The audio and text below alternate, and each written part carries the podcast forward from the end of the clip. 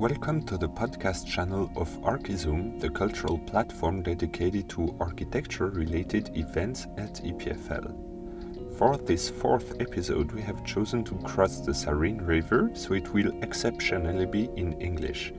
We talked about the reuse of a building with the architect Claudia Thiesen.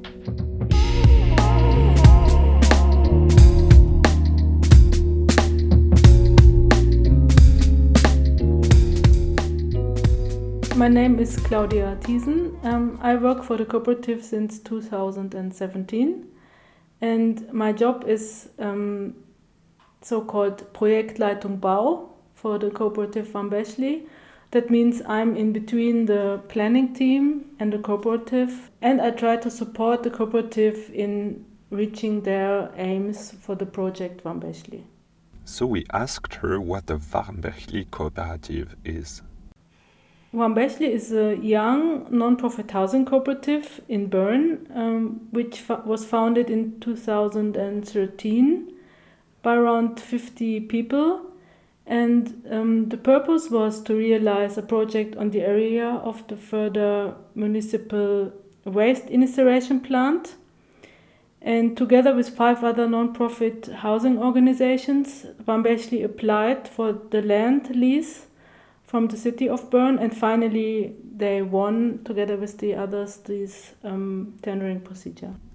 The cooperative has reused a building that is located at a particular place in Bern. The area was, as I said, the the um, waste incineration plant, and the one building that was kept or, or that the that the cooperative used for the project was a um, storage house. Um, it was built in the 60s and it was originally used by the firm Chocolate Tobler to use storage uh, to use cacao beans, and um, this is we don't know much more about the um, building, but before we started the construction work, um, we established an interim use of the building and used it as office for offices and offered a lot of different groups to use the, the rooms.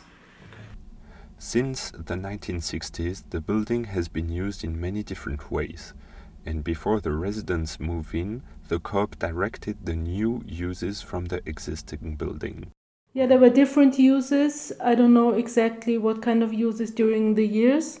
And the last um, few years before we started the construction, we could use it as an uh, as an interim use for our offices, the offices of the cooperative, but also as co-working space and discussing room for organizations, party room. There were different uses, and the cooperative Warmbächli organized this interim use.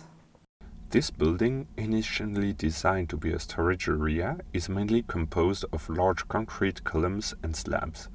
The rationality was a challenge and an opportunity for the development of the cooperative's spaces.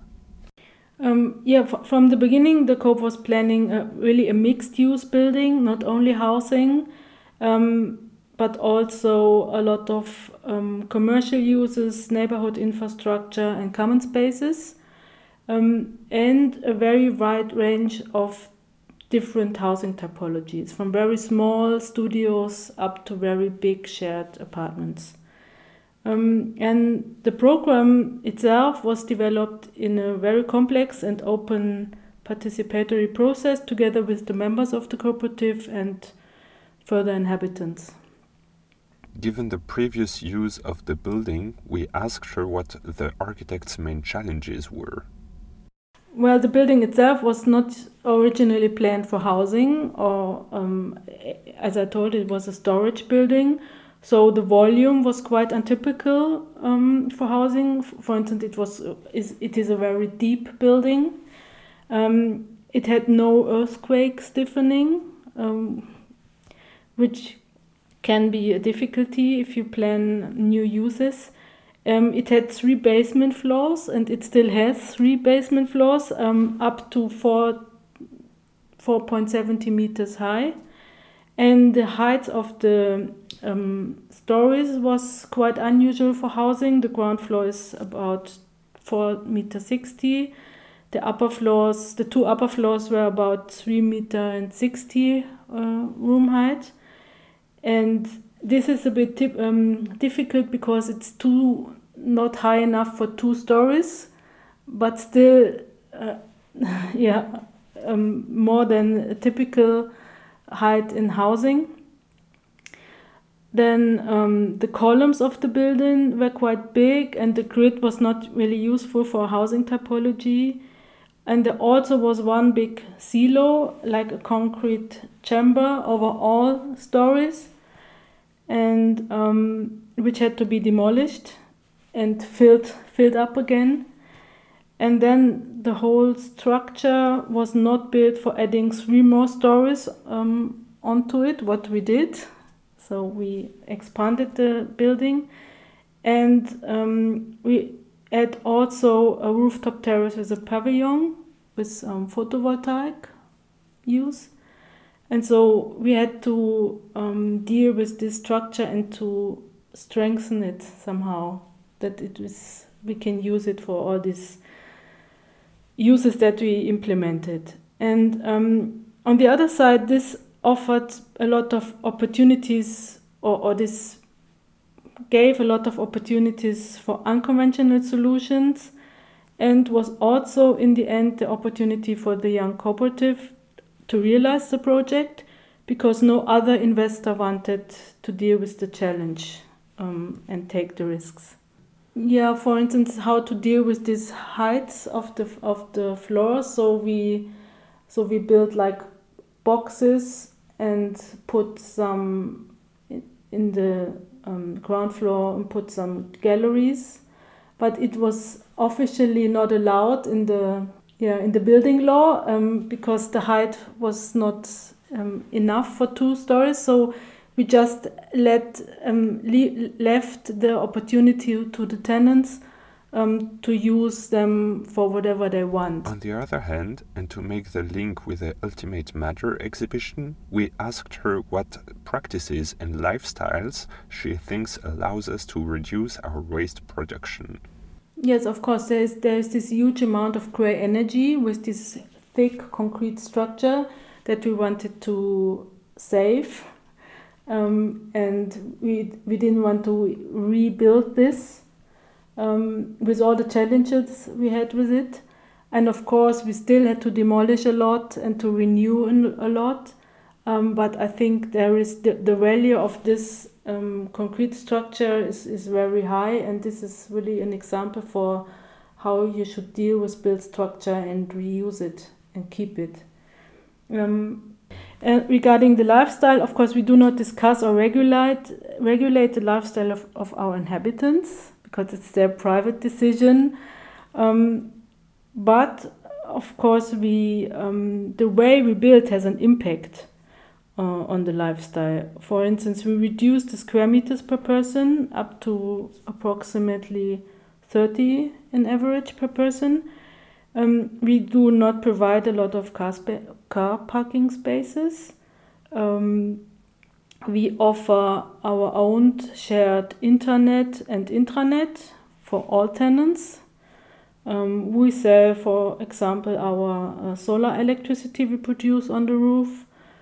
Um, and of course, we share a lot of spaces in the house. So, as I said, it has an impact, but we don't have really regulations about lifestyle. This constraint of square meters per inhabitant has also allowed the emergence of more common spaces. Well, there is um, there is a common space on the roof, and and of course the whole rooftop with a nice roof garden. Um, and there is um, spaces for the whole area, a big space where you can meet or um, organize events. There is a workshop downstairs that you can use. There is um, several spaces for meetings, different size.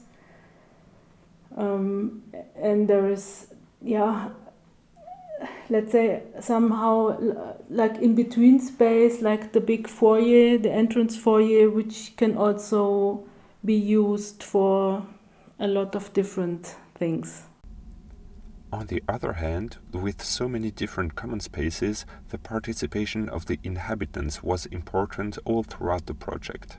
Well, the further inhabitants, they really have uh, been involved um, in working on the program before we started the planning process. Um, and during the process of planning, we, for instance, organized several plena, um, like meetings, and discussed certain topics, for example, the typologies of the very big apartments, materials, the facades, the kitchens, the roof gardens, and so on.